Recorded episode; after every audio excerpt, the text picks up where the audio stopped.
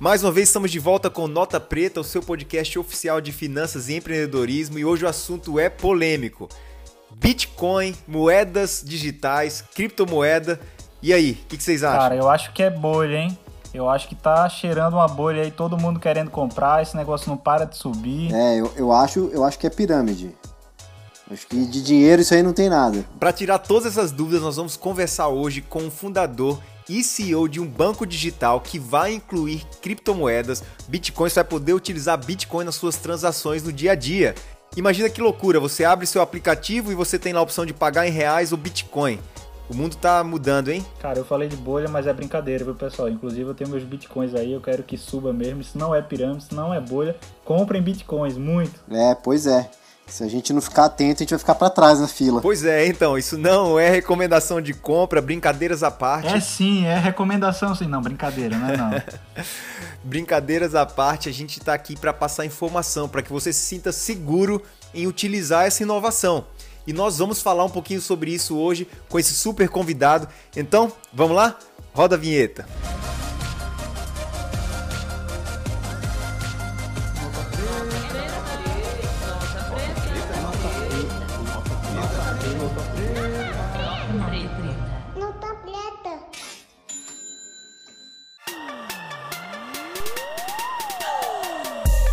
É isso aí, pessoal. Mais uma vez, a gente teve um episódio fantástico, episódio número 5 com Edísio Pereira. E nós trouxemos de volta pedidos especiais para falar sobre Bitcoin. Nós comentamos sobre Bitcoin naquele episódio e ficou faltando pelo tempo e nós conseguimos trazer o Edísio de volta. Eu vou resumir, se você não lembra, em alguns detalhes. Ele fundou a fintech BitBlue em 2018 e hoje ele é o CEO e é fundador do banco digital Zero Bank, que é o primeiro blockchain digital banking do país. Então, se você quer entender um pouco mais da trajetória de empreendedorismo do Edis, começou muito cedo, aos 16 anos, volta lá no episódio 5, você vai poder entender tudo isso. A conversa lá foi sobre empreendedorismo, mas hoje nós vamos falar sobre Bitcoin, sobre moedas digitais. Edísio, muito obrigado por, por participar com a gente, é muito bom tê-lo de volta aí. Eu que agradeço, é um prazer enorme estar aqui e sempre que vocês precisarem podem contar sempre comigo aqui, porque é sempre um prazer estar compartilhando conteúdo e aprendendo bastante também.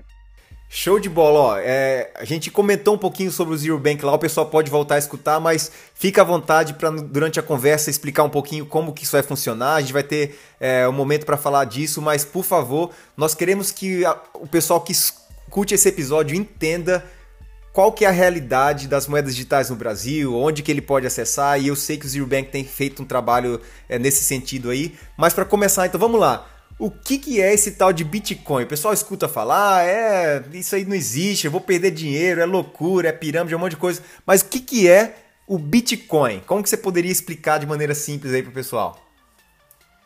É, bom, Bitcoin, assim, é, para explicar em pouquíssimo tempo é difícil, mas é, vou tentar ser bem objetivo. Claro que existem muita coisa por trás do que eu vou falar, mas enfim, Bitcoin ele surgiu é, há mais de 10 anos atrás e foi muito de um questionamento que é assim, por que que a gente hoje, é, para fazer um pagamento pela internet, precisa é, passar aí por três, quatro, cinco instituições financeiras, principalmente quando envolve é, pagamento entre países diferentes, né? E essas instituições acabam é, é, dando uma mordida no seu dinheiro. Todas elas que participam desse, dessa cadeia financeira acabam ganhando um pouquinho. E por que, que a gente não poderia ter uma moeda da própria internet, onde um sistema controlasse, as pessoas pudessem confiar nesse sistema e assim as pessoas poderiam uma pagar para as outras sem precisar nenhuma instituição financeira fazer essa intermediação. Né? A partir desse questionamento veio a ideia original do Bitcoin, que nada mais é do que ser o dinheiro da internet. Né? É, é algo parecido com o dinheiro em espécie, só que de forma eletrônica, digitalizada, né? onde o pagamento é feito instantâneo em qualquer lugar do mundo, e é, é impossível é, é, é, ter fraude nele, porque é um sistema baseado em matemática pura, criptografia, que a gente fala, e é, a pessoa que criou, o grupo de pessoas que criaram o Bitcoin, eles foram inteligentes a modo de pensar diferente, fora da caixa, onde colaborar com o sistema é mais lucrativo do que trapacear.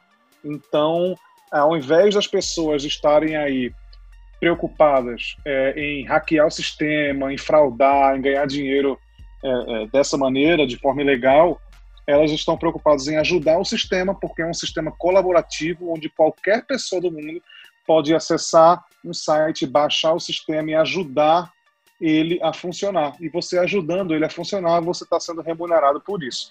Então, basicamente, em resumo, bem resumido mesmo, Bitcoin é isso. Uma moeda da internet onde não existe uma empresa chamada Bitcoin, não existe é, é, qualquer pessoa ou é, órgão ou governo que controle essa moeda. É, e todas as pessoas do mundo podem participar é, é, colocando o seu computador, o seu grupo de computadores, para trabalharem pro Bitcoin. E aí eles são remunerados com isso. Show de bola. É, eu, eu creio que há bastante resistência, né? Há muito paradigma a ser quebrado ainda referente a esse, esse novo ativo que está entrando com cada vez mais força no mercado, né? Mas se a gente for é, olhar para a história do dinheiro mesmo, né? Em algum momento da história lá atrás, as pessoas utilizavam como moeda de troca mercadorias, etc e tal, né? É, até a questão do salário, né? A palavra do salário vem, vem da questão de, de pagar ali os romanos com sal, né? E tudo mais. É, mas em algum momento da história, que eu não sei quando foi, é, a, foi inventado ali um papel moeda, né? Tanto a moeda quanto, quanto o metal, quanto o papel ali como dinheiro mesmo. E certamente foi tido uma resistência também da população na época para entender que aquilo tinha algum tipo de valor, né? Mas, nesse sentido, a gente está passando por essa nova transformação com, com a criptomoeda, acredito eu. É, e as pessoas ainda perguntam, eu me pergunto, é uma pergunta minha, né? no meu dia a dia, como que eu posso utilizar essa criptografia, esse monte de número que parece de repente um, uma tela do Matrix ali, né? aquele monte de número que é o meu dinheiro, é, como forma de meio de pagamento. Como que eu posso entender que, esse, que essa criptomoeda ela é um dinheiro? Como que eu posso ter acesso a ela? Eu, eu, tipo, eu consigo reverter isso em dinheiro no meu bolso? Em que momento eu posso fazer isso? Eu sei que está surgindo aí, de repente você deve conhecer, Dígio, é uma empresa, um banco novo aí que, tá, que vai trabalhar com isso, né? De meio... como, como que eu, pessoa física, posso trabalhar? É possível, não é possível? Como que isso vai entrar no meu dia a dia? Excelente pergunta. É, é, a história do dinheiro é muito curiosa, né? É, começou realmente assim com o escambo mesmo, a troca de mercadoria, né? E de repente as pessoas é, perceberam que para fazer negociação entre as tribos ali, eles precisavam escolher uma moeda de valor em comum, e então escolheram os metais, né? Que prata, ouro, principalmente o ouro mas ao mesmo tempo tinha resolvido um problema, mas também começou a ter outros, porque imagina você comprar é, algo que seja muito caro com ouro também, é, comprar uma fazenda, por exemplo, você ia ter que chegar com um, uma carroça gigante de ouro para poder pagar aquela fazenda. Então começaram a surgir na época os primeiros bancos. E o que que são? O que que eram os bancos? Nada mais eram do que as grandes famílias ricas, é, é, é elas armazenavam ouros das pessoas e davam um certificado, era um papel dizendo assim: essa pessoa tem tanto em ouro comigo. E essa pessoa pegava esse papel e pagava outras. Então acabou sendo o primeiro formato de dinheiro ali, é, onde as pessoas operavam sob confiança. Né? É, a confiança era sobre aquela empresa, aquela família rica que estava guardando o ouro das pessoas. É um banco. Né? Foi o primeiro formato de banco. Então as coisas evoluíram, é, o dinheiro passou a ser controlado pelo governo, é, e agora toda quebra de paradigma passa por esses, esses, esses questionamentos. É, você vê o cartão também passou por esses questionamentos. Hoje a gente já está entrando num, numa fase que as pessoas falam: ah, a China nem tem cartão, é só QR Code. O Brasil vai entrar no QR Code. Meu Deus, como assim? Eu acho engraçado que quando a gente divulgou ano passado que é, as nossas lojas de câmbio é, seriam as primeiras do mundo a aceitar Bitcoin é, para trocar por moeda estrangeira, e aí uma, uma televisão foi fazer uma, uma filmagem lá, e aí filmou um jovem pagando em Bitcoin, comprando dólar, e uma pessoa é, é, com certa idade E aí perguntou para essa pessoa, ela falou assim: ah, eu não acredito tanto nesse Bitcoin aí, porque não é uma coisa que a gente consegue pegar, né? Assim, na hora eu não consigo saber o valor porque eu não pego. Mas é, isso é muito engraçado, porque no final todo mundo hoje acessa seu banco pela internet. E quando você vê que tem lá 5 mil reais no seu banco, você não está pegando nele também, é só um número que está ali. Ninguém garante que aquele número é, o computador não vai desligar e ele vai sumir. Né? Lógico, existem vários tipos de seguranças por trás, mas você também não está segurando aquele, aquele número. Né? E as pessoas confiam. Então é uma questão de cultura, sim, e o Bitcoin ele chega como uma quebra de paradigma enorme, porque a gente está acostumado a cada governo controlar o seu dinheiro. Muita gente pergunta: o Bitcoin vai ser uma moeda? É, é, é, o Brasil vai reconhecer o Bitcoin como uma moeda? Os Estados Unidos vai reconhecer? Não, na verdade, cada país tem a sua moeda. A moeda dos Estados Unidos é o dólar, a moeda do Brasil é o real, e cada país tem a sua. Mas o Bitcoin ele, ele vem como um ativo mesmo. Uma palavra que você utilizou é perfeita e o que é um ativo? Um ouro é um ativo, é, um carro é um ativo. Então, é, é, um carro pode ser usado para pagar alguma coisa. Você, por exemplo, é um advogado e um cliente seu não tem dinheiro para te pagar, ele pode te pagar com um carro. Ele tem esse carro no imposto de renda dele, ele transfere para você, vai sair do imposto de renda dele e entrar no seu, tá? Foi uma negociação entre pessoas. Um apartamento serve, é um ativo, serve como pagamento. Só que tudo isso nada é prático, né? Você não é prático você pagar as pessoas com carro, com apartamento, até mesmo com barras de ouro, né? Só o Silvio Santos gostava de pagar com barras de ouro. Mas é, o Bitcoin também passa por isso. Ele é um ativo, só que ele é um ativo que tem algumas vantagens. Ele é rápido, ele é, é barato, então as pessoas conseguem mandar daqui do Brasil lá para a China em questões de segundos, né? E é, as pessoas conseguem é, validar que é uma transação verdadeira, não, não tem que estar ali certificando que é, aquele apartamento está com toda a documentação em dia, o carro é verdadeiro, é, etc. Então, é, é, ele tem essas vantagens e por isso se confunde muito com moeda. Né? É um ativo que pode ser usado como moeda. Mas aí, respondendo diretamente agora a tua pergunta, que é assim, como é que eu uso isso no dia a dia e tal? O Bitcoin ele é muito novo, tem só 10 anos. 10 anos é pouquíssimo tempo. Então, é, se a gente puxar o começo da internet, por exemplo, você entrava nos sites, experimenta dar um Google aí, assim, primeira versão do Facebook, talvez mais, antes ainda, assim, primeira versão do submarino.com, você vai ver que coisa horrível hoje em dia, né? É, porque tinham códigos no site, era um negócio meio difícil. O Bitcoin passou por isso. No começo, nesse começo, era muito coisa de nerd, de cara que entende de computador, porque tinha que conhecer como é que você baixa uma carteira e fazer a segurança para ninguém é, é, é, acessar seus dados, etc.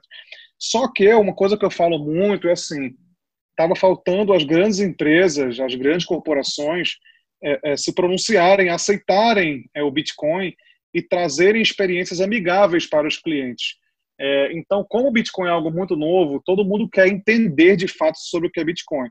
Mas eu, eu faço uma comparação assim: quando você vai pagar um almoço hoje, coloca seu cartãozinho ali na máquina da Cielo, da Stone, e digita a sua senha, você não quer nem saber o que está acontecendo por ali. Você só quer que saia aquele papelzinho confirmando que a transação está tá tudo ok. Ah, na verdade, ali tem uma baita tecnologia que conecta três, quatro instituições para validar se você tem crédito no banco, para debitar a sua conta, para outra confirmar, e, e, aí comissiona todo mundo. Mas você, como cliente, você fala: Poxa, aqui tem uma Cielo, aqui tem uma Visa, o meu banco é o Itaú, eu não preciso saber o que está acontecendo aqui. Se der alguma coisa errada, eu vou ligar para eles e eles que se resolvam. É isso que acontece na prática. E no Bitcoin não, como não tinha essas empresas é, na, na, frente do negócio, você tinha que entender, porque se sumisse o teu dinheiro, você não tinha para quem ligar. Então, ou você entendia como funcionava, ou então você podia é, perder dinheiro ali.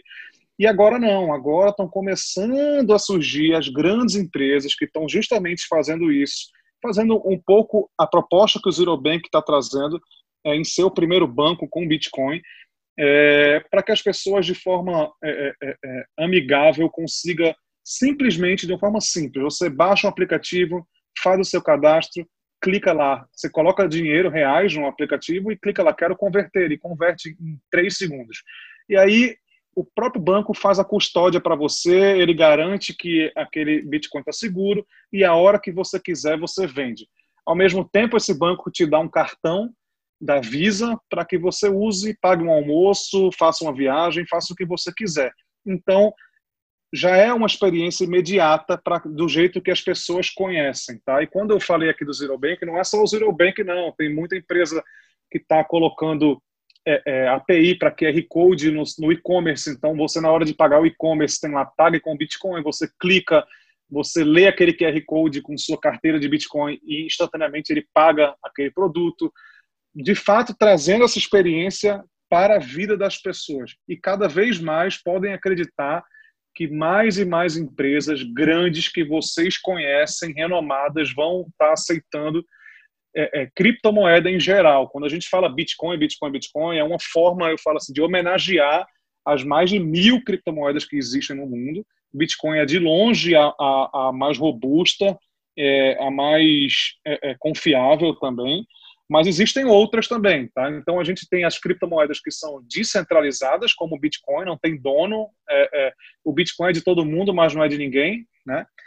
E tem também as centralizadas, que vêm aí passando por é, grandes países que acabaram de anunciar suas criptomoedas. A China está lançando, já lançou a dela, está em fase de teste. Os Estados Unidos está lançando é, a criptomoeda em dólar. O Brasil anunciou que em 2022 vai lançar a sua também.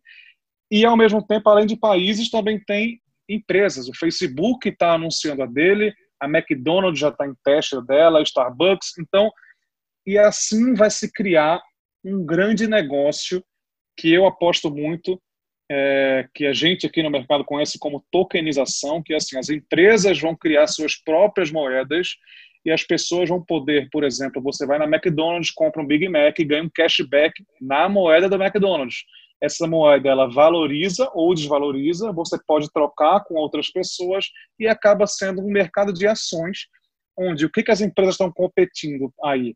Elas estão competindo quem fica com o maior floating de caixa dos clientes. É, é, você está ali dando moedas para esses clientes, essas moedas podem se valorizar se as pessoas estiverem comprando ela, ou desvalorizar se as pessoas estiverem vendendo. E no final você cria aí um clube enorme de benefícios, porque você tem milhões de pessoas com suas moedas na rua e você pode criar aí benefícios para os seus usuários. Então, basicamente é isso. É, é, esse mercado está só no comecinho, eu costumo falar. Então, o Zero Bank está apostando muito nessa próxima curva, próxima tendência. É, a gente quer é, é, ser pioneiro nisso. E cada vez que a gente vê uma notícia nova como, é, é, por exemplo, banco como o JP Morgan está é, entrando nesse mercado, ou uma empresa da Nasdaq que acabou de, de comprar Bitcoin como forma de reserva de valor.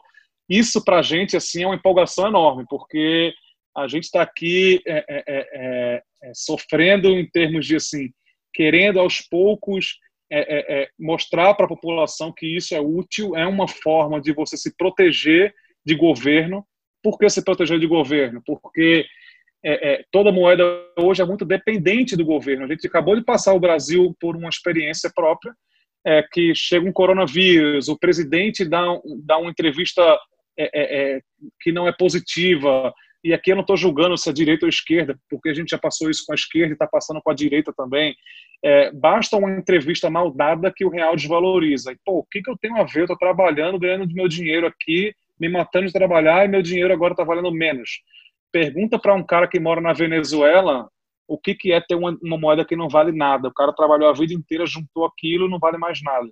Então, se você quer algo que não é vinculado a um governo, o Bitcoin, o ouro também são é, as fórmulas perfeitas para isso. E, então essa história aí se estende muito e eu estou aqui para responder todas essas dúvidas. E é até engraçado, é, diz o que você falou, por exemplo, JP Morgan, outros grandes bancos e instituições que lá atrás, há 5, 6, 7 anos, no começo, criticavam muito criptomoeda, Bitcoin, e hoje eles estão tendo que se render. Então, assim, o Zero Bank, por exemplo, eu acho, na minha visão, que está já antecipando a curva, como você falou, que daqui a 2, 3, talvez 4, 5 anos vai estar tá colhendo muitos frutos lá na frente, eu tenho certeza absoluta disso. Mas se a gente parar para pensar do ponto de vista agora de investidor, que você falou do uso do dia a dia, posso transferir, posso comprar de repente um pão na padaria, um, um Mac, enfim, uma série de coisas que eu posso comprar produtos e serviços. Mas como investidor agora, teve gente que ficou milionário e talvez até bilionário lá no começo, quando comprou por centavos, um dólar, dois dólares. Ainda vale a pena investir no Bitcoin? Hoje eu acho que ele está cerca de 10 a 11 mil dólares, ele vai para 12, depois desce para 10, 9. Vale a pena ou isso é uma bolha? Ou isso vai ser utilizado apenas para comprar no dia a dia? É, essa pergunta é excelente, porque assim, de fato teve muita gente que ganhou muito dinheiro com Bitcoin, é, porque ele valorizou muito, né, é, é, é principalmente ali no auge de 2017. Agora é engraçado isso, porque assim, olha como o Bitcoin é um, é, eu considero um ótimo investimento, uma ótima forma de dolarizar o seu patrimônio. O Bitcoin em 2017 ele chegou no recorde máximo em reais, que foi 70 mil reais, que na época valia 20 mil dólares. Tá? Agora há pouco, na semana passada, o Bitcoin chegou a valer 68 mil reais aproximadamente, ou seja, chegou a encostar no recorde histórico em reais, mas em dólar ele chegou a 12 mil dólares, ou seja, estava longe ainda dos 20 mil dólares que ele tinha atingido. Para um brasileiro, a gente costuma falar, o Bitcoin tem 10 anos. Qualquer brasileiro que comprou Bitcoin, em qualquer momento, ele na, é, na, da semana passada ele estava ganhando dinheiro. Tá? Praticamente ele tava, todos, todo mundo estava ganhando dinheiro. Para um americano, não. Como em dólar ele não chegou ainda no pico, o cara que comprou a 20 mil dólares está perdendo quase metade do que ele investiu. Né? É, mas eu considero um ótimo investimento, não para você colocar todo o seu é, é, é, o seu capital disponível. Aliás, nenhum investimento é feito para você vender tudo que você tem e colocar lá. Agora, é, é, eu acredito que ele vai subir muito ainda, mas é uma opinião pessoal que eu, eu não vendo isso é, para as pessoas ficarem milionárias, porque é, um ativo de risco, não tem renda fixa, ele é completamente variável, pode subir, pode cair, mas eu tenho uma, um entendimento assim, que hoje existem pesquisas que dizem que só 2% da população mundial conhecem o que é Bitcoin. Então, se só 2% da população mundial conhecem e ele já vale 55 mil reais, que é o que vale hoje, imagina cada vez mais esse percentual crescendo. Mais pessoas querem comprar e mais tendência de subir. É uma regra? Não, não é uma regra. É uma linha de pensamento, tá, gente? Mas é, é, ao mesmo tempo, assim, eu acho que a fase de desses picos gigantescos que tinha gente que literalmente comprava Bitcoin um mês depois estava rico, isso aí a gente não vai ter. Ele vai ter um crescimento gradativo, até porque o Bitcoin ele é limitado, então é, é, é, estão acabando a, as unidades de Bitcoin, ou seja, para você comprar você vai ter que é, é, comprar de alguém, né? Então é, tende a subir tudo isso, tá? Bom, então assim, eu considero que é, um investidor comum, assim como grandes fundos de investimento já estão fazendo, é, grandes empresas também, eles estão colocando um pedacinho do seu portfólio em Bitcoin. Para uma pessoa física, eu aconselho de 5% a 20%. 20% é para uma pessoa que entende do mercado e sabe o que está fazendo e acompanha no dia a dia. É, é, que é no meu caso. Eu tenho hoje 20% do que eu tenho disponível para investir em criptomoedas, não é só no Bitcoin, é em criptomoedas. Mas um investidor comum, pelo menos 5% eu aconselho ele a colocar, porque é uma forma de se proteger. O Bitcoin é uma, é uma ótima válvula de escape para crises mundiais. Quando todos os países estão em crise, e a gente está vendo algumas vezes esse cenário, é, o Bitcoin tende a subir enquanto as outras moedas caem. É mais ou menos isso. Mas você acha então que ele vai chegar num patamar que ele vai estabilizar? Então, por exemplo, se eu tenho hoje um exemplo 100 dólares na minha conta em Bitcoin e eu vou fazer a feira do mês da, da minha família, comprar algum tipo de produto. A volatilidade é tão intensa, é tão alta no dia a dia que 100 dólares pode estar valendo hoje, numa terça-feira, quanto pode estar valendo 50 dólares daqui a dois dias. Você acha que vai chegar a estabilizar como um dólar, como outra moeda forte, e as pessoas vão realmente utilizar no dia a dia, ou isso vai demorar muito, muito tempo? Na verdade, é, é, é, Douglas, ele já estabilizou muito comparado ao que era há três, quatro anos atrás, muito mesmo. Assim, é, eu vi um gráfico é, um dia desse que o Bitcoin oscilou menos que a Ibovespa esse ano. É, eu não sei se continua assim agora, eu vi faz, faz um mês, dois meses, É, mas é, eu acredito que quanto mais tempo se passa, menos ele vai oscilar, menos você vai ter esse, esse tipo de, de, de variação é, é, intraday, que a gente chama. Né? É, hoje o Bitcoin, se você acompanhar o gráfico dele, ele sobe ou desce 2% durante o dia, 3%. É igual uma moeda mesmo, tá? Uhum. Ah, tem um dia maluco que do nada vai lá e bom, 10% para cima ou para baixo. Acontece às vezes. Mas, é, é, é, em média, ele está oscilando 2%, 3% no dia. É uma moeda comum mesmo.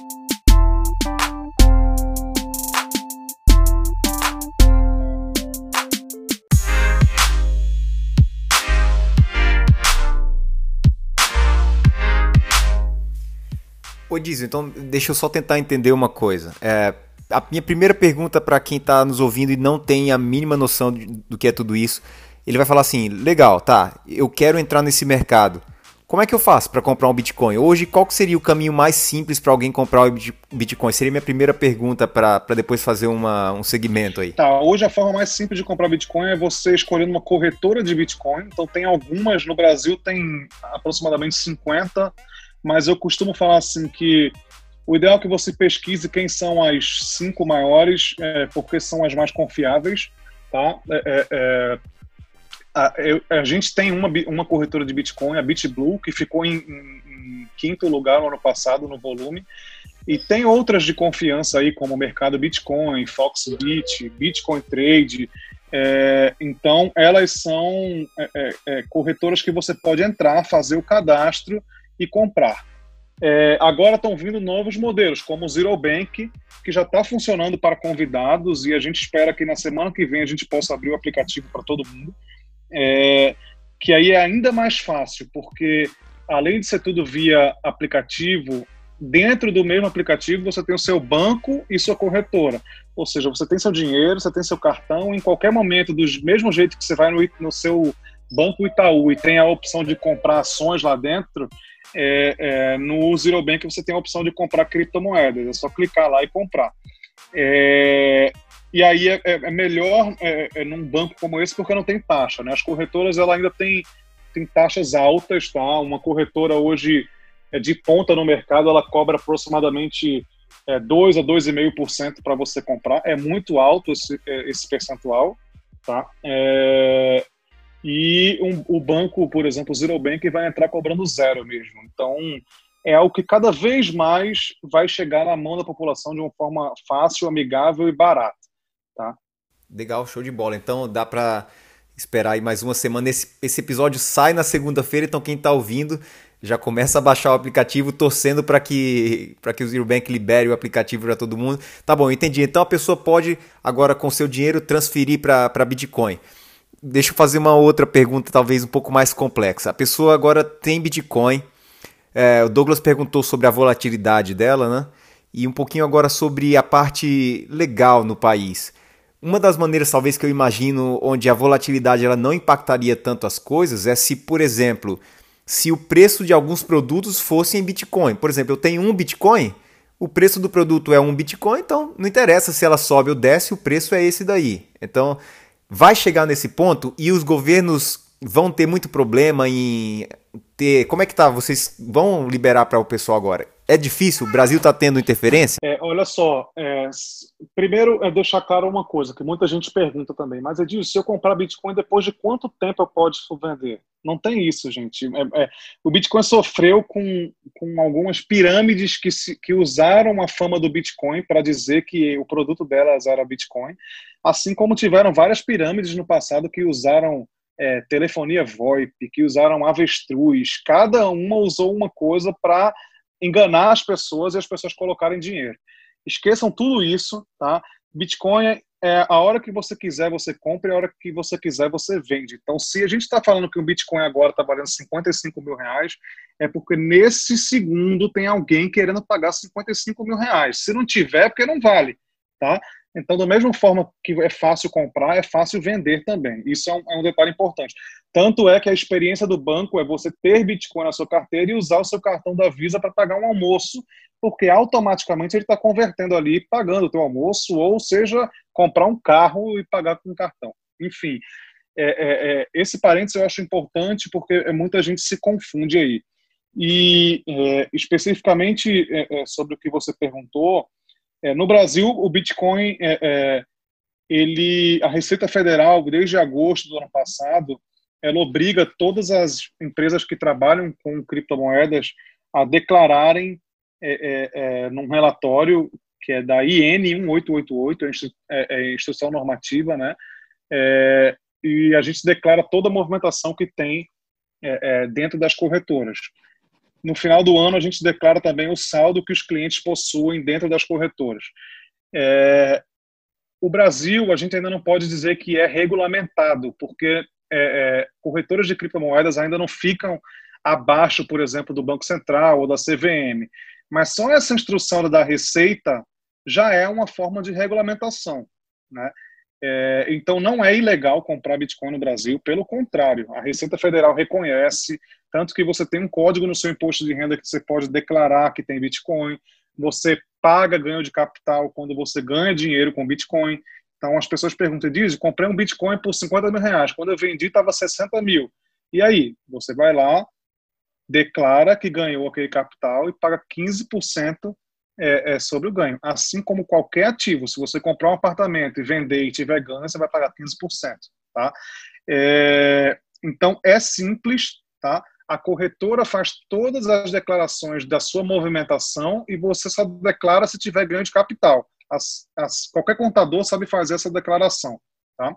É, e no seu imposto de renda no final do ano é importante que você declare, declare quanto você tem em Bitcoin, da mesma forma que você deveria declarar quanto você tem em dólar, por exemplo. Tem gente que compra 5 mil dólares numa casa de câmbio, guarda e não declara. Deveria declarar que tem esses 5 mil dólares em sua posse.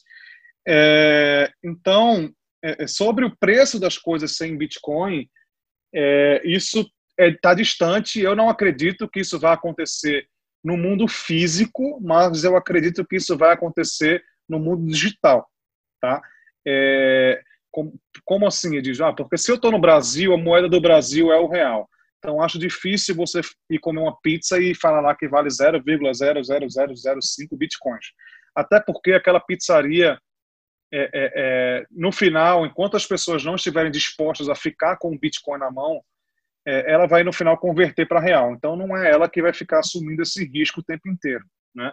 É, o que, mas no mundo digital, como dá para fazer uma conversão instantânea, eu não vejo problema nenhum. Já existem sites que você compra passagem, por exemplo, e tem lá o preço em dólar e o preço em Bitcoin. Você paga na hora, porque o site fica atualizando o tempo inteiro o preço da, da moeda, entendeu?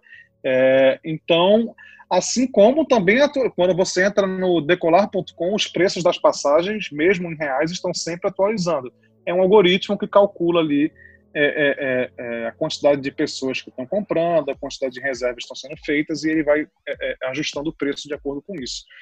Então, eu acredito nisso, que, mas assim, ao mesmo tempo, a gente está falando de Bitcoin em si, mas pode ter certeza que pagar com uma criptomoeda do dólar, por exemplo, vai ser algo comum, tá? É, muito comum as pessoas entrarem num site e ter lá a opção de pagar com criptomoeda em dólar. É, é, é algo que, assim, para quem não está familiarizado, talvez seja melhor nem entrar ainda nesse assunto. A gente está falando muito de Bitcoin. A criptomoeda dos países deve chegar aí daqui a dois anos no máximo na mão das pessoas para elas poderem transacionar. Oi, Edísio, mas é, talvez as pessoas que estão ouvindo agora estão pensando, poxa, bacana criptomoeda, vai trazer talvez até uma praticidade aqui, outra ali, mas qual é a grande vantagem de eu comprar uma passagem aérea, como você citou, através de um Bitcoin ou outra criptomoeda, talvez até a moeda que o Banco Central vai lançar aqui no Brasil, ou da China, ou dos Estados Unidos. Qual é a grande vantagem de comprar em criptomoeda ao invés de comprar com dólar, com real? Bom, é assim, Douglas, se eu te fizer um desafio falando assim, Douglas, eu queria que você agora, nesse minuto, comprasse 2 mil dólares e me mandasse aqui agora. Você conseguiria, não? Não. É, porque não é fácil, assim, a gente sabe, ou você vai numa casa de câmbio, ou você vai num banco, ou você compra de algum amigo. Ora, não tem nada tão fácil como comprar, né? Então, no momento que tem uma criptomoeda, se tivesse agora já funcionando a criptomoeda do dólar, provavelmente o teu banco aqui teria a opção de converter instantaneamente e enviar para alguém. entendeu? É algo barato, rápido e simples. É, é isso. É, a, a, criptomoeda é simplicidade, é tudo digital, entendeu? É, é de fato o fim do dinheiro em papel. Então, tá aí a vantagem de ter uma criptomoeda em dólar ao invés do dólar que a gente conhece hoje. Agora, em termos de Bitcoin em si, é, é, qual a vantagem de pagar em Bitcoin? Bom, a vantagem é assim, se você acredita que o Bitcoin é um ativo legal para proteger é, é você, é, os seus investimentos, e você tem ele na sua carteira, é muito legal que você possa pagar com ele, ao invés de ter que converter ele para depois pagar as suas contas.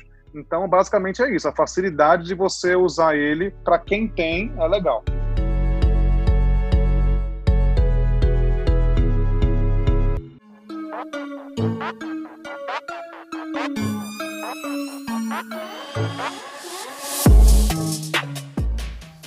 O Edísio, é, eu vou fazer um pouco do papel do advogado do diabo agora, tá? é, assim, a gente a gente sabe que realmente é, ela simplifica bastante essas transações. No, no início do episódio você até citou, né, é, que ao fazer uma transação financeira qualquer hoje, você seu, seu dinheiro vai passar por algumas instituições, isso tudo gera um custo, isso é, é bem complexo, etc e tal, e a criptomoeda tira tudo isso, né? Com isso, a, traz algumas facilidades para, para um mercado alternativo para o mercado negro, de uma certa forma. A gente sabe que os bancos eles trabalham junto ali ao Banco Central com a questão da prevenção da lavagem de dinheiro. É, a gente sabe que é, é, é bastante seguro transacionar por banco, questão de segurança. E a criptomoeda de uma, a, é mais seguro ainda por causa da criptografia, a gente sabe disso, né? Porém, eticamente, a gente ouve dizer que é através da criptomoeda que grupos terroristas, que o crime organizado é, financia e transaciona é, so, tipo, o seu dinheiro. Né? A gente tem o que, o que é conhecido como Deep Web, né? onde é o mercado negro da internet, e ali também se transaciona através de criptomoeda. Né? Como que eu posso, não, como que eu, cidadão comum, é, posso imaginar assim, eu não quero que esse dinheiro que essa nova modalidade faça parte desse crime organizado. E, e outra coisa, para popularizar, para popularizar agora o assunto, é, a criptografia ela é segura realmente tanto quanto uma transação bancária normal? Qual que é a principal diferença? Tá excelente. É... Tá excelente. É, é, essa questão que você falou da, é, da, é, de lavagem de dinheiro, financiamento ao terrorismo, isso é muito é, polêmico e para mim é muito engraçado também. Eu costumo falar assim que eu tenho 32 anos e antes do Bitcoin existir e até depois que o Bitcoin existiu, a minha vida inteira eu sempre vi notícia de corrupção, fraude, crime usando real, dólar, euro, usando os bancos que a gente conhece é, políticos que têm 50 milhões de reais em casa, políticos que é, é, tá aí uma lava-jato que provou que as pessoas desviaram milhões e milhões de quê? De reais, de dólar, não foi de Bitcoin.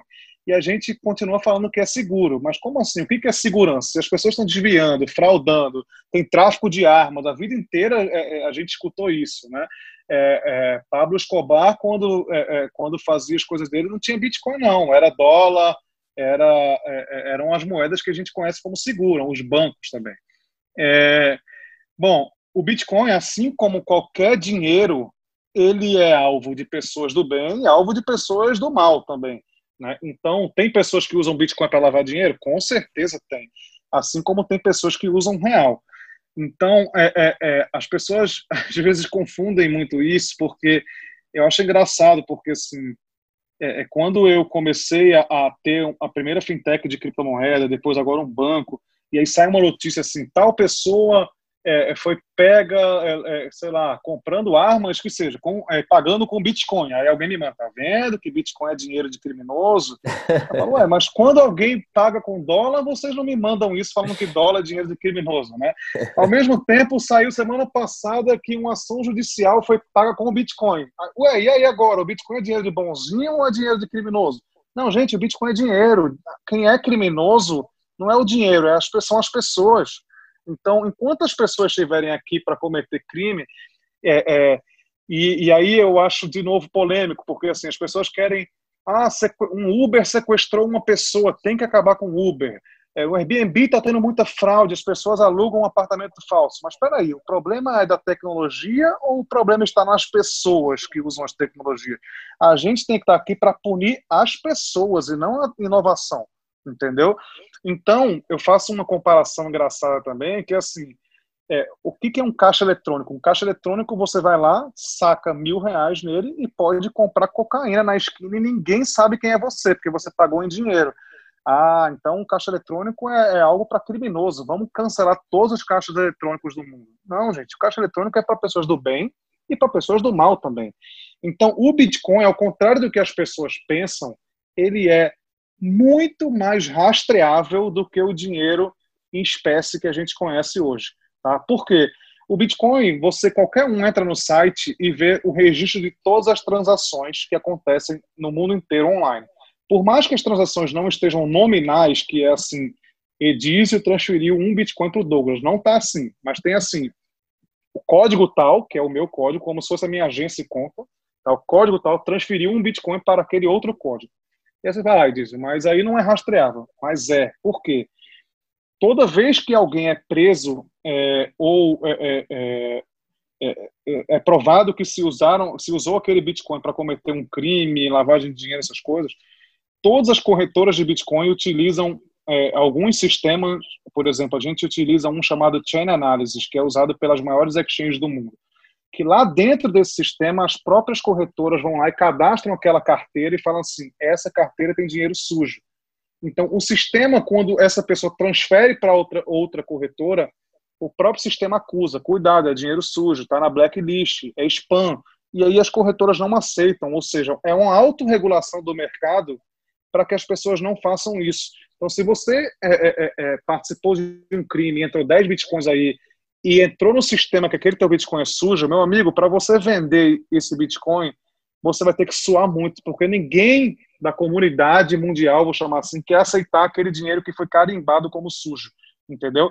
O dinheiro em espécie não tem isso, entendeu? É, o dinheiro espécie a gente é, é paga um para o outro e não sabe de onde está vindo esse dinheiro. É, e com certeza, acreditem, ele já passou por alguma coisa suja. Né? Então, é, é, eu, eu, gosto de fazer essa comparação. O Bitcoin, sim, é, usado para lavar dinheiro, assim como é usado para fazer pagamentos corretos. a Deep Web ela existe antes do Bitcoin, né? O Bitcoin ele está sendo usado é, é, é, como uma moeda, assim como a Deep Web funcionou com dólar também é, é, e com outras moedas, tá? Então é isso. As pessoas elas usam dinheiro, é, as pessoas lavam dinheiro com relógio. Outro dia foi pego um político com uma caixa de Rolex no avião. Usam quadros para pagar corrupção. usam tudo que você imaginar, vinhos, é, joias, é, é, obra de artes, enfim. É, é, então, o problema está nas pessoas, não é na tecnologia. Isso a gente garante. E o que, que os países têm que fazer? Eles têm que punir as pessoas que estão usando isso incorretamente, né?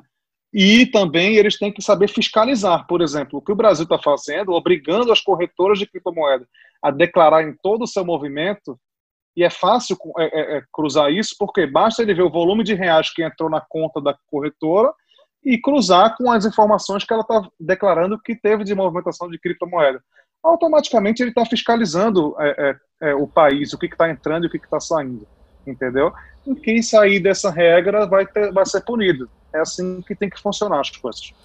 Você acha, Dizio, que essa moeda, você até citou há pouco, que o Brasil está para lançar a sua criptomoeda, né? Até acho que 2022, se eu não me engano. Você acha que talvez vai diminuir um pouco a corrupção por causa dessa criptomoeda ou não? Como você até falou, vai continuar existindo, mas talvez seja mais fácil de fiscalizar, porque sempre vai deixar algum rastro, né? É isso. Se o Brasil entrar na onda de que vai entrar criptomoeda, tem que acabar com o dinheiro em papel, que essa é a tendência, tá? Se for para isso, excelente. Vai dificultar muito a corrupção, tá? É, isso eu acho assim fantástico, porque lógico, ah, e diz, a população brasileira não vai saber parar de usar dinheiro. Claro que vai. Ninguém ia saber usar cartão, todo mundo usa cartão hoje. Né? Então, é uma questão de educação. É da noite para o dia? Não. Demora 5, 10 anos? Demora. Ué, mas não pode investir nisso. A gente começa agora com essa educação. O que, que grandes países como Suécia, Noruega fizeram? É, eles já pararam de imprimir novas cédulas. O que está ali circulando na rua continua circulando, mas cada vez que a pessoa deposita dinheiro no banco, ele recolhe e guarda. Então, a ideia é acabar com dinheiro em papel. E aí, na hora que você fala, Edísio, criptomoeda é mais seguro do que dinheiro, do que dinheiro em papel, é muito mais seguro. E ajudaria muito a acabar com a corrupção é, é do país. Tá? É, e agilizar transações e ia ser totalmente rastreável. Então, eu sou 100% a favor disso. Tem até um projeto, eu acho que não sei se é na Câmara ou no Senado, para aprovar, para acabar com o dinheiro espécie, né? Mas aí, se esse, é, esse projeto talvez vá é, trazer algum incômodo ali para eles que estão no, né, no centro do dinheiro, aquela movimentação, você acha que isso vai ser aprovado ou eles vão terminar arquivando isso? Aí, assim, é, é, é algo que é, foge da minha alçada, eu acho. Né? Eu gostaria muito que fosse aprovado. Inclusive, tem gente que fala assim: ah, tá vendo que nunca vão acabar com dinheiro? Acabaram de inventar a cédula de 200. Mas, assim, para mim, a cédula de 200 não tem nada a ver com todo esse movimento. Era uma coisa necessária, porque, sinceramente, tem nota de 100 dólares. 100 dólares hoje já vale, já vale quase 600 reais. A nota de 200 está chegando tarde, meu amigo, porque a ideia da nota de 200 é simplesmente reduzir custo. Para quem, quem imprimir duas notas de 100, se a gente pode imprimir uma de 200? Na Europa tem nota de 500 euros já. 500 euros vale 3 mil reais já aqui. Então seria uma nota de 3 mil reais. É, então, para mim, criar nota de 200 foi certo também, é, mas é, é, a gente tem que trabalhar para acabar com o dinheiro. Tá? É, é, a gente tem que trabalhar é para isso. Afinal, não é difícil acabar com o dinheiro, porque Hoje o Brasil tem 210 milhões de pessoas e tem mais celulares do que pessoas. Significa que praticamente todo mundo tem um celular ou mais de um celular. Então, é uma questão de educação, de costume e assim, eu quero viver para ver meus filhos não saberem o que é dinheiro em espécie. Estou torcendo para isso. Oi, Diz, a gente agora lembrando do episódio passado e do que você falou nesse episódio, você comentou que as transações vão começar a ser ah, eletrônico, você não vê o dinheiro hoje, você olha no seu banco, o número está lá. E a gente comentou no último episódio sobre o Pix, que ele agora já está começando a ser bem visto. Eu abro meus aplicativos de banco, todos aparecem já para você se é, o pré-cadastro para o Pix aí, né? É, é semelhante a ideia, né? Você agora vai poder fazer muitas transações de maneira eletrônica, vai transferir dinheiro para um amigo, fazer uma compra, um pagamento, você não vai ver mais o dinheiro. Será que isso aí já é um primeiro passo para esse processo? Com certeza absoluta. Eu venho falando do Pix há bastante tempo, agora você lembrou isso, é, é, foi bom, me lembrou aqui também. Eu lembro que aquele nosso bate-papo foi na época que o WhatsApp anunciou que ia lançar transações aqui no Brasil, e eu falei, gente, não é o WhatsApp, é o Pix que está vindo aí. É, o Pix é algo sensacional. Aliás, assim, é, é, a gestão do Banco Central do Brasil é, merece assim, a gente tirar o chapéu mesmo, porque o pessoal lá é arrojado, é inovador, não é fácil comandar um transatlântico chamado Brasil, né? É, e o Pix, assim, ele é, assim, é, tudo que a gente vê de melhor hoje funcionando na China, por exemplo, é onde as pessoas se pagam com QR Code. Em resumo, o que, é o Pix? Ele vai substituir o TED e vai substituir o boleto. São pagamentos instantâneos, 24 horas por dia, 7 dias por semana, onde você tem conta em qualquer banco, você coloca lá, quero me cadastrar o Pix, você escolhe como você quer ser identificado. Você tem três formas de ser identificado. Você pode ser em mais de uma, inclusive. Ou por seu e-mail, ou por seu celular, ou por seu CPF. Então, basicamente, as pessoas vão parar de pedir agência e conta uma para outra. E assim, eu estou te devendo mil reais. Se eu estou falando com você é porque eu tenho seu telefone. Eu vou lá no aplicativo do meu banco, busco você pelo seu telefone, ou pelo seu e-mail, ou pelo seu CPF, te acho lá, clico e ele transfere em um segundo aquele valor sem custo, 24 horas por dia. Então, isso já vai mudar muito a forma que a gente se relaciona, porque as pessoas não, vai, não vão ter mais agência e conta, elas vão ter um QR Code que uma pode apontar para o outro e pagar também. Então, isso vai ajudar compras, por exemplo, pode ter certeza, daqui a no final do ano já vão começar isso. Assim, é, você vai estar passando no shopping, vai ter uma vitrine com uma roupa e do lado da roupa um QR Code. Aquele QR Code é pedindo para que se você apontar já vai ser pago na hora ali é, é, é, e vai comprar aquela roupa. Então isso vai ajudar muito o consumo do brasileiro é, é, e também é o primeiro passo para acabar com o dinheiro. Tá? no momento que a gente tem aí mais de mil instituições financeiras agora já na primeira leva do PIX, é, que começa em novembro, o Zero Bank está também, significa que os mil bancos grandes no Brasil, todos vão apoiar. Então, você já está vendo propaganda na televisão, na internet, eles pedindo para você se cadastrar no Pix junto a ele, tá? É, porque eles sabem que não tem mais volta. Então, em pouco tempo, não vai ter mais TED no Brasil, é, não vai mais ter boleto. Boleto vai vir uma conta de energia com QR Code do lado apontou, pagou, meu amigo. Então é isso, é praticidade, velocidade. Isso ajuda a economia a funcionar. O Pix, o Pix é tão bom que ressuscitou na Paula Arósio, né? Você viu que teve um banco aí que ressuscitou ela. Cara, fantástico. É. E, e, então, você acha que com o tempo, então a moeda digital do Brasil aí deve surgir? Eu imagino que eles devem integrar isso. Agora, você mencionou é, a questão do CPF. Eles devem estar pensando em alguma coisa para evitar que as fraudes de CPF sejam utilizadas nesse método de transição. Né? Eu não sei se, se existe uma resposta para esse tipo de pergunta, mas. É, Sim, existe. CPF, Na né? verdade, assim, vamos lá. É, é, fraude sempre vão ter fraudes e a instituição financeira acaba sendo a responsável pela fraude que é cometida dentro dela. Então, no Pix, como é que funciona? Você já tem uma conta no Santander, por exemplo. E aí, lá dentro do seu aplicativo do Santander, você coloca: quero é, é, me cadastrar no Pix. O Santander já tem seu CPF, já tem seu e-mail, já tem seu telefone. Tá? E ele pergunta: como você quer ser reconhecido? E você escolhe. É, se você fraudou aquela conta, uma conta falsa, você passou pela política é, do Santander. Você conseguiu driblar ele. Tá? Então, se a pessoa abrir uma conta falsa e está transacionando aí, é, é, acaba que a instituição financeira é responsável por isso. Então, as próprias instituições financeiras, nada diferente do que já acontece hoje. Hoje tem conta de laranja, hoje tem conta de pessoas que, que já morreram. Elas estão, as instituições financeiras estão sempre trabalhando para tentar é, é, é, coibir isso, né? E vai continuar, tá? Não é o Pix que vai então, de novo, eu falo, não é a tecnologia que vai ajudar o, o criminoso, não. Vamos é, é agir contra os criminosos e trabalhar para cada vez menos isso aconteça. Legal, eu tenho uma pergunta voltando um pouquinho para criptomoedas, Edizio. Você comentou que você até nos seus investimentos você tem no seu portfólio algumas criptomoedas. Você tem alguma dica para um investidor agora que fala, ah, eu tenho vontade de entrar nesse, nesse meio?